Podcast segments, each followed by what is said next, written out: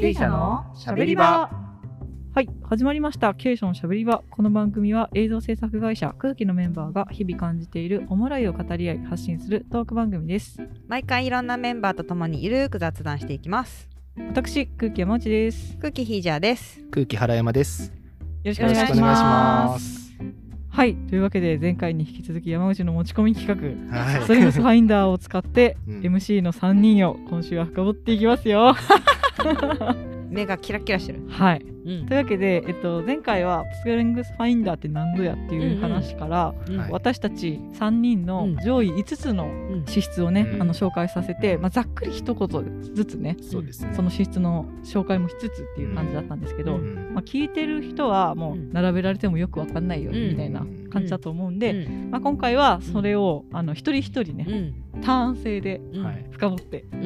いって、まあ、聞いてる人もねうん。楽しく聞いてもらえる内容になったらいいなと思っておりますので、うん。でこのストレングスファインダーは、うん。受けるとうん。上位1から34までうんがランキング順でずらっと並ぶんですよね。うん。うんで一つ一つのうん資質についてのレポートがうん。それぞれ2ページずつですね。うんだから10個の資質につき2ページなんで、うん。まあなんか20ページぐらい、うんうん。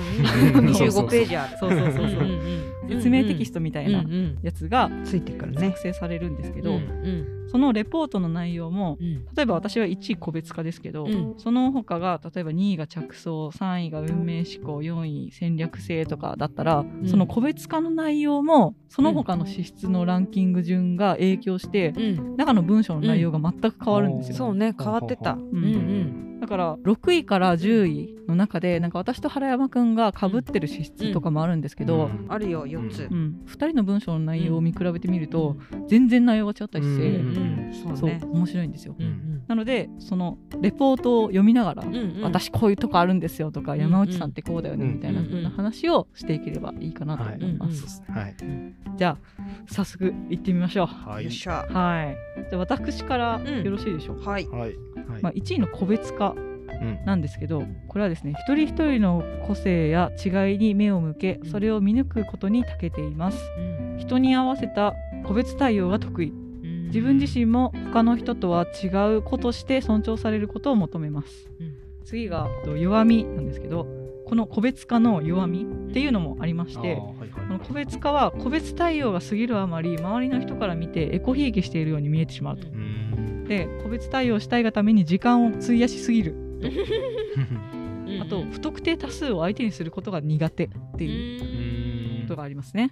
でこれうん私ねめちゃくちゃ当たってるなって。思いますまず、あの私が前に仕事でやらせてもらった、うん。九州のアイドルグループのリンクさんうんの,、MV があるんですけど、あれはまさに私の個別化が働いてる仕事だなと思って、えーあれは MV を企画するにあたって、はいリンクさんのうんメンバー皆さんにうん。それぞれアンケートを取って、あ、そうなんだ。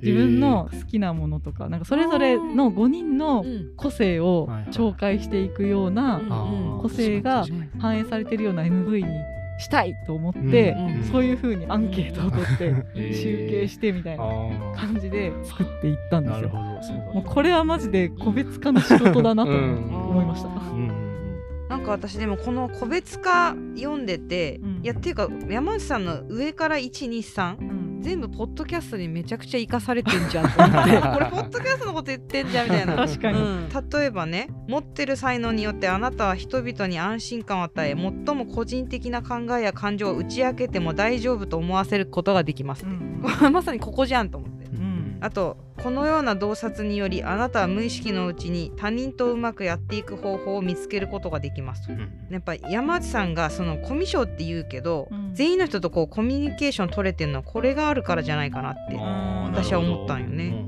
それで言うとあれなんですね、うん。私のコミュ障ってうん。かなり後天的なものっていうか,、んなんか環境でなんかそう思い込んでるみたいな感じがあると思うんですよ。まあ、全然よくあるじゃないですか、うん。10代の時に、うん。例えばあのクラスでカーストが下の方だったみたいな、うん。そういうそうな感じでなんかうんコミュニケーション取るのってむずいなみたいな、うん。そういうなんかコミュニケーションによって傷ついたあの経験があるっていうところから育まれたコミュ障だなとうん。私は自認してるんで。だ。からか私も全然コミュ障じゃないと思ってたもん。うん。そうポッドキャストで発揮されてるなっていうのはうん。なんかすごい感じました私も、うんうんうん。もう一個言っていい、はい。どうぞ。えっと強みによってあなたは他の人の注意を内に秘めた自分の考えや感情に向けさせます。これまさに経営者はセラピーっていうことやないと思う、うんそうですね。なんか自意識過剰かもしれないですけど、前にあの奥村さんの回を取った後に、うん。うん。奥村さんがなんかこんな深い深くまで話すうん。つもりなかったんだあって言いましたよね言ってた言ってた。そうそう、うん。ことをおっしゃってたんで、うんうん。なんかそれは、うん。あ嬉しいなって。あーうんうん。でこの才能って満たされると自分もすごい満たされるんですよ。こあの才能が何か人の役に立ったりとかいい風な作用を起こすと、うん自分のモチベーションとか、うん。気持ちもすごく良くなるみたいなのがあって、この個別化が満たされてる瞬間って私すごい幸せそうだなってなんだ思いますね。うんだから私があのすごいアンダーライン引いたのは、うん。一人一人の個性を見つけて尊重し全員を同じには扱いません。うん。それぞれの個性を知っているのでベストな状態を引き出す方法も分かっていますっていうところも、うんまあ、分かってるかどうかは分かんないけど、うんうんそういうふうに思えた瞬間うんうん。私誰々のことを理解できたみたいなうん。瞬間ってすごい幸せかなって、うん。はい、で弱みもすごい心当たりがありまして、うん。この個別対応に時間がかかるとかね。ああこれもなんかもうめちゃくちゃ一人一人に時間かけるんで、もう自分の時間がなくなるとか他のことする時間がなくなるとか山内今それやってる場合じゃねえぞみたいな感じになるっていうのはすごいよくあってなんか。でも今回のこのストレングスファインダーも結構すごい資料作ってたもんね。いやもうそうなんですよ。そんなことしてる場合じゃねえみたいな私なんかこれプリントアウトしてこうちょっとチェックしてたらなんかもうすごい表が出来上がっててビビったもんそうですね、うんうん。はい。であとあなたの好みはあなたが使える必要があります。相手が本能的に察知していると考えてはいけませんっていうことですねなんか私は人のことが多分、まあ、よくわかるけれどうん。人も同じような資質を持っているとは限らないので、そうね。うん自分のことはちゃんと自分で伝えましょうねっていう資質ならではの盲点うんうんみたいな、うんすごいよくわかるなと思って、うんなんか私普通にできてるんだからあなたもできますよねみたいな。あ怖い怖い。怖い怖い。そうそうそうそう。えこんなこと普通でしょってどんな資質でもうん。なんかそういうことって思っちゃうと思うんですよ。これがいわゆるうん。その資質の弱み、あーなる資ほどね。質がいい感じに働いてない時の状態みたいなこともあるっていうことですね。ネガティブなポイントじゃないんですけど、うんうん。そのポジティブなところで何が間違ってるか効果ないのはどのようなことかを人々が理解できるようにはっきり説明しますっていうのを割と当たってるなと思ってその山内さんにいろいろ仕事で相談することとかたまにここどうしたらいいですかねっていうのはあったりするんですけど、いうん。やこれは多分こういう理由があるから違うよってすごいストレートに言ってくれるんで、そこを助かるなと思うし当たってるなっていうところでしたね。そんなことどこに書いてある？私も。えあそうここここここですここです。あへえなるほど。そうなんだ。うん。そうもう文字数が多いから。みんな見てるとこは違う。そうそうそう。すごいねなんか自分で読むだけじゃないところも、ああ確かに、うん人が気になるポイントって自分が気になってるところじゃなかったりするみん。なそういう全員違いましたもんね。違違ったね。いや私どこ読んでんだろうみんなと思ったら。おじゃあそんな感じの個別化ですか。はい。はい、じゃあちょっとどんどんいきましょう。はいはい。はい、で第2位着想なんですけど、うん着想はあなたはアイディアに魅力を感じます。一見共通点のない現象に関連性を見出すことができます。で担当直入で的確な語を収集しようとします、うん。あなたは言語に対する情熱により語彙を広げることがありますこれは結構あの私極端な言い方しがちじゃないですか、あー。でパワーワードが好きみたいな。あるある。感じ。なるほど。あでもこの前ねもめんさんにも語彙上がったなって言われてたもんね。そうですね、うんうん。だから、ん。これももしかしたらポッドキャストで発揮されてるかも。しそういうれない、ことよねうん。多分ね。はい。うんうん。ですね。まあ、うんすみません、まだ未熟でね。はい。で、あなたはまだ実現されてない原理、アイディア、または実践されてないプランについて話したり書いたりするのが好き、好きですね。あなたが高度な用語を身につけるのは自分自身のためであり仕事のためではありません。本当そうなんですよ。好きでやってるから。そうねんそれモチベーション全く仕事じゃないの。へーで問題がないことが分かっている従来の方法に従うのではなく革新的な経路を取るのが好きこれもねほんとそうですねなんかやり方ちょっと見直した方がいいんじゃないですかってすぐに思っちゃったりするあでもこれもうん。反転みたいなツッコミが書かれてあってあなたの無限の考えやアイディアは時に周りの人を圧倒し混乱させることがある あなたの抽象的な考えについていけないという理由だけで意見が拒否されないようにちゃんと自分のアイデアに磨きをかけて、最善の状態で提案しましょうはいって感じ。です。うんおっしゃるとそう。なんかすぐに思いついたことをパッて言ううんじゃあでうん。うん。周りに伝わらなくて、うん。みたいなことはよくあるんで、うん。すいませんって感じですね。そのごめんさんに送りつけた。あーそうそうそう。いそうそう簡単にことね何のことって、ね、年始にってなるってことですね。そうですね。だから人に伝える前によく考えるようにしましょう。っていうふうに書かれてありますね。うん。はい。って感じでした。はいだから私の着想って結構、うん。わーって広げるのはすごい得意みたいな感じなんですね。うん。無限に広がるんですよね。うんうんうんだから風呂敷を畳むのが苦手。着地させるのが苦手とか。ね。そういう自覚はありましたね。あでもその盲点に注意しましょうのとこに。あなたの最善のアイデアを現実の成果に変えられる人と協力することを考えてみましょうって書いてある。そうなんです。う んそうなんです。これはね、おいおい言いますけれども、うん。うん。うん私が普段ずっと言ってる、うん。ひじやさんの推進力のおかげでうん。っていうのは、うん私のそういうところを補ってくれる資質が、うん実はひじやさんにもあなるんですよ。ど、うん、そう。私もこれ私じゃないって書いてある。そう、そこの点はちょっとまた、うん。あのおいおいあひじやさんのターンの時にね、はい、深掘っていきたいなと思います。はい、というわけで私の第2位着想でした。はい。うん。じゃあ続いて第3位運命思考。うん。運命思考っていうのはなんかあらゆる物事の間につながりがあることを信じていると。このように偶然というものは存在せずあらゆる出来事には何らかの意味が存在すると確信しているうん。っていうことですね。これもねうんすごい当たってる。えーそうなんだ、うん。まあ、これも、うん。あの前回の奥村さんの話になるんですけど、ううん。人生の困難に向き合い克服する人との信仰を楽しむと私が。あーなるほど。そうした人はあなたにない知恵を持っているのかもしれません。たまにそうした人の哲学的な洞察があなたにとって有益なことがありますのでものすごい苦労してる人、うん。苦労を乗り越えた人の話とかすごい好きなんです、あそうなんうん。だ えそうなんかそういうのって結局ポッドキャスト 全部ポッドキャストにつながるんだけど ポッドキャストで出てくるね話題だったりとかするからね。あ。とあれですね。あなたは人やグループの橋渡しをしますっていうのもすごい心当たりありますね、うん。なんか大学の友達と全然関係ない高校の友達を思い浮かべて、ーあそこの人たちをつなげたらうん。すごい仲良くなるんじゃないかなとえか、ーそんなことするんだなんかあのあの人にあの人を紹介したらうん。すごい何か生まれるんじゃないかみたいなうん。ことは結構よく考えちゃう。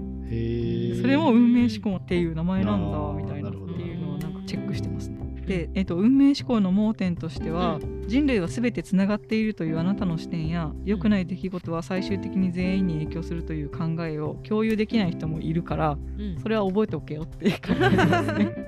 これあれですね。言うて全部つながってねえよみたいな、っていう人もいるということをちゃんと分かっておけっていうね。つながってるみたいな感じなんですか？山地さんの中では。つながってるみたいな感じですね。あそうなんだ。うんなんか運命思考って言い方を変えると、まあ、逆境に強いあみたいの？へー。例えばあの神様は乗り越えられる試練しか与えないとか言うじゃないですか。だからなんかもうこれをやることにはきっと意味があるんだうんみたいうん。な感じで取り組むみたいな。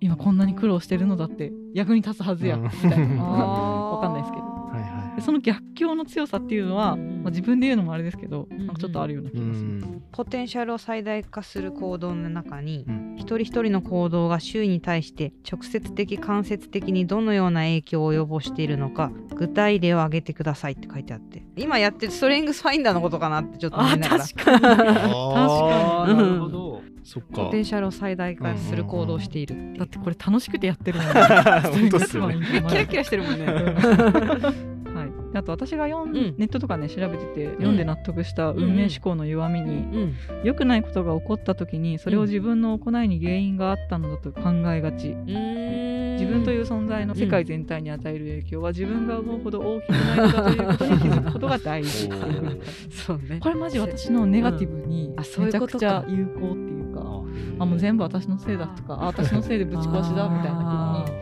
思いがちだけどいやお前は大して影響力ないよちゃんとみたいな。っ あー確かにね。ていうのもなんかすごうんい当たってるなと思いますね。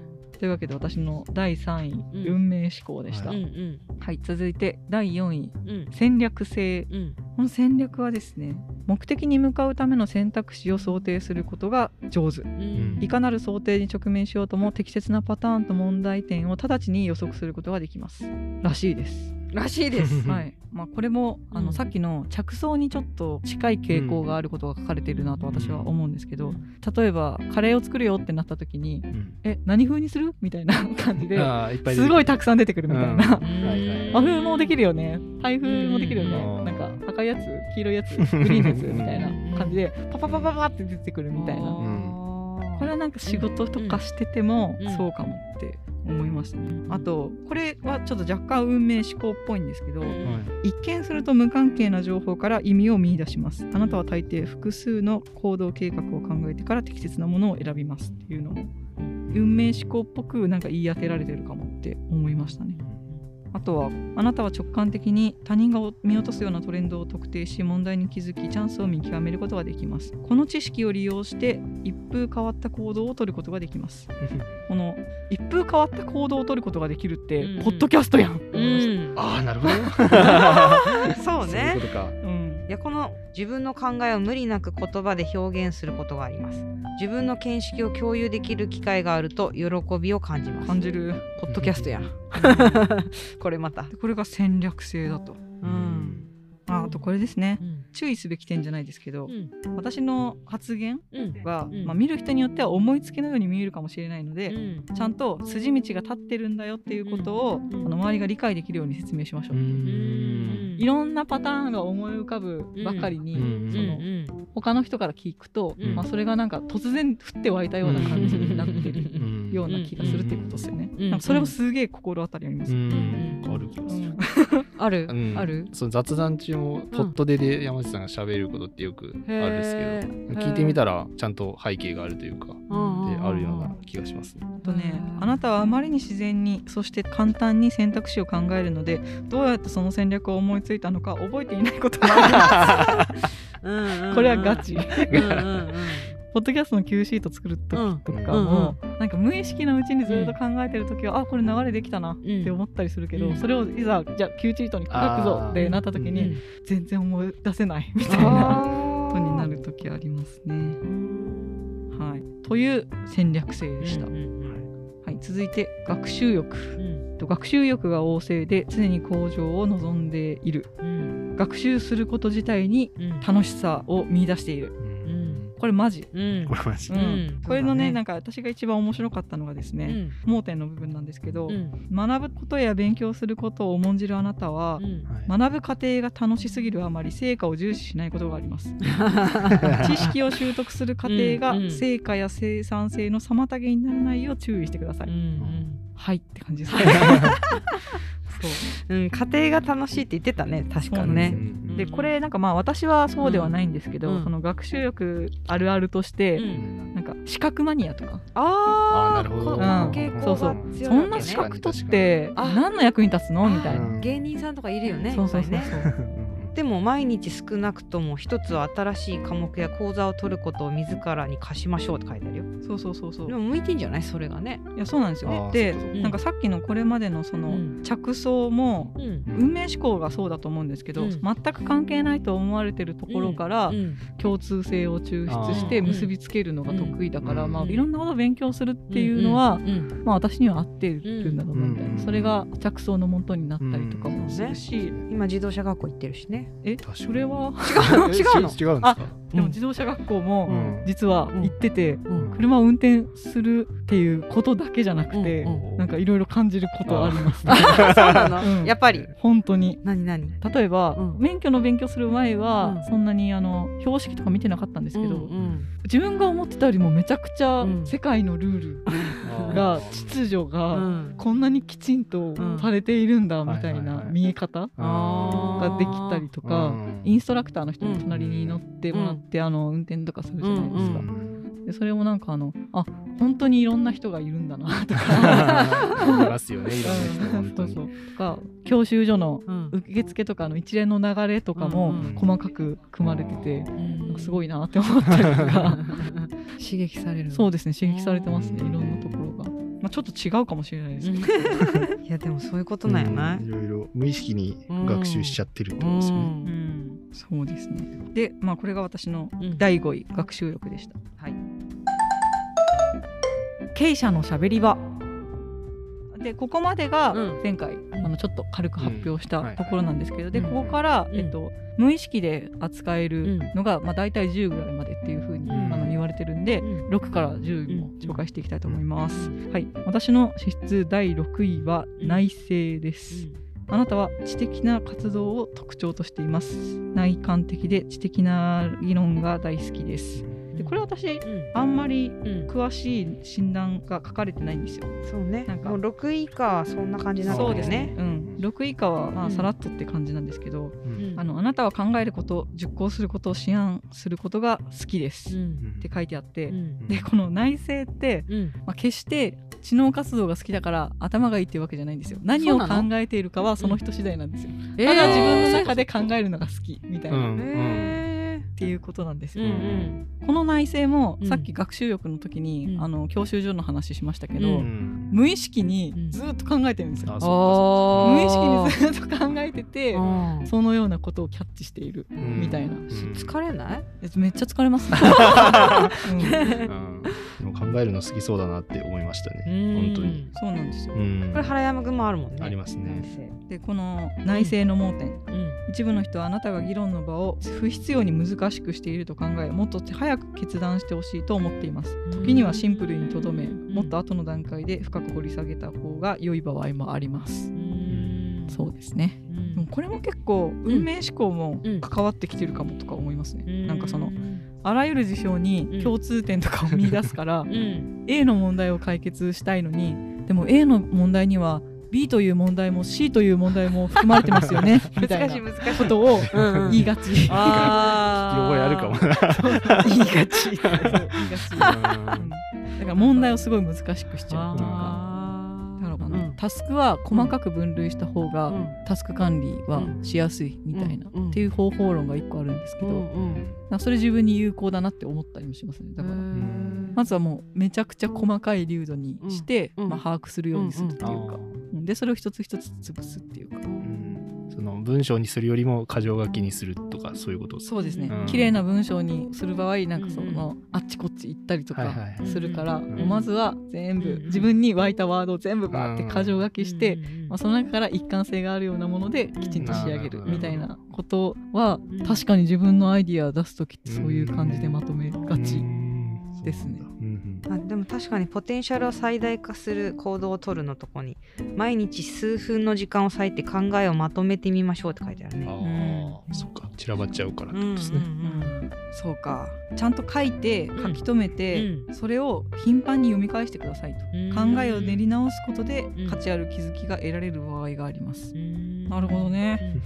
はい、というわけでん。私の第6位内政でした。はい。うんで第7位共感性、はいもうこれはね読まなくても分かりますね。もう共感お化けですね私は。はい、なんかすぐに結構うん没入しちゃう、そのうん。感情とか。なんかまあ映画とか見てたりとかしてもそうだし本とか読んでたりとかもそうだし、あなたの感情の奥行きは並外れたものがあります、うん他の人が表した感情とその意味推測される結果を認識できるためうん。相手に自分のことを分かってくれていると感じさせることができます、うんこの資質もなんかディレクターさんに向いてそうな資質だなってちょっと思った。うん、この表現は人を傷つけるんじゃないかとか、こういうターゲットだったら、うん。まあ、こういう表現が合うんじゃない、うん嬉しく思ってもらえるんじゃないかみたいなことを、個別化みたいな。うんそうそう、うんこれもちょっと個別化っぽいね確かに、ね。おすすめの行動として、うん。言葉遣いに磨きをかける練習をするって書いてありますね、これは多分それを自分が共感性で察知したことを人に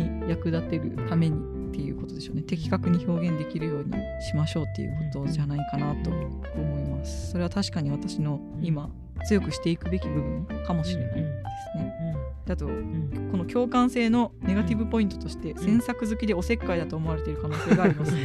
自分の感情に触れられたくない人には踏み込まないように注意しましょう。これもそうですね、まあ、うんそのように私のことを嫌う人もいるだろうなとは。うん。そういう人とは距離を取ってます、ねああそれわかる。んだうんってまああそうなんだ。す、はい。ということでうん。第7位共感性でした、はうんい、続いて第8位成長促進、うん。あなたは他人が持つ可能性を見出しそれを育てます。小さな進歩の予兆を見逃さずその成長の証に満足感を得ますあなたは能力他人の能力開発に積極的に関わりながらその人の隠れた伸びしろや進歩のわずかな兆しを見つけ出します。あなたの励ましは相手の学習成長改善を促進します。うん。あの山内さんのおかげでなんかこれに気づきましたねって言われると、うん。まあ嬉しいですね。嬉しいっすね。役に立った感じがするん。ですよ、うん自分が。自分のそのごちゃごちゃしたん。さまざまな学習欲によってはい。インプットしたうん。いろんな素材がうん。役に立ったみたいな気持ちになるんで嬉しくなるのはそうかもって思いますね。うんあと私ん成長促進の盲点にあるうんその他人のために時間を使いすぎて自分の能力開発を忘れないように注意しましょう。時間をかけて自分自身を磨かなければ他人を手助けすることはできません。うんこれは本当にそうだなと思います。うんこれ私もあったからねあそうなんだそう。ぐさっときました。ね。うん。そう人の役に立てるためにうん。学習意欲で自分を磨いていくといううん。スパイラルが見えますね。はい、はい、続いて私の資質第9位。うん。信念。うん。あなたは揺るがない基本的価値観を持っています。その価値観を実現することが人生の目的となります、というわけで信念なんですけどちょっとこれね言うの忘れてたんですけど、うん。この34個の資質ってん。4種類に分類されるんですよ、ああそうだったそうだった。うん。実行力うん。で影響力、うん。うん。人間関係構築力うん戦略的思考性っていううん。4つの4つに分類されるんですけど、うんで私に唯一ある実行力に関するうんうん。資質がこの信念うんですね、うんうんうんうんそうだったうねん。だから私この信念がなかったら実行力ゼロなんですよ、あ。信念で動いそてる。う。信念だけ。えでも確かにそのこのポッドキャストもうん。やってて意味があるって思ってるからうん。ギリできてる、そ